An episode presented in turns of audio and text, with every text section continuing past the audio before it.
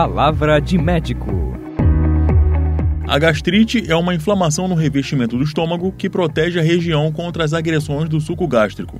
Pode ser aguda, quando aparece de repente e dura pouco, ou pode ser crônica, quando se instala aos poucos e leva tempo para ser controlada.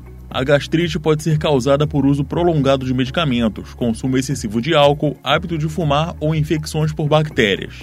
Os sintomas incluem dor intensa no estômago, azia, indigestão, perda de apetite e presença de sangue no vômito.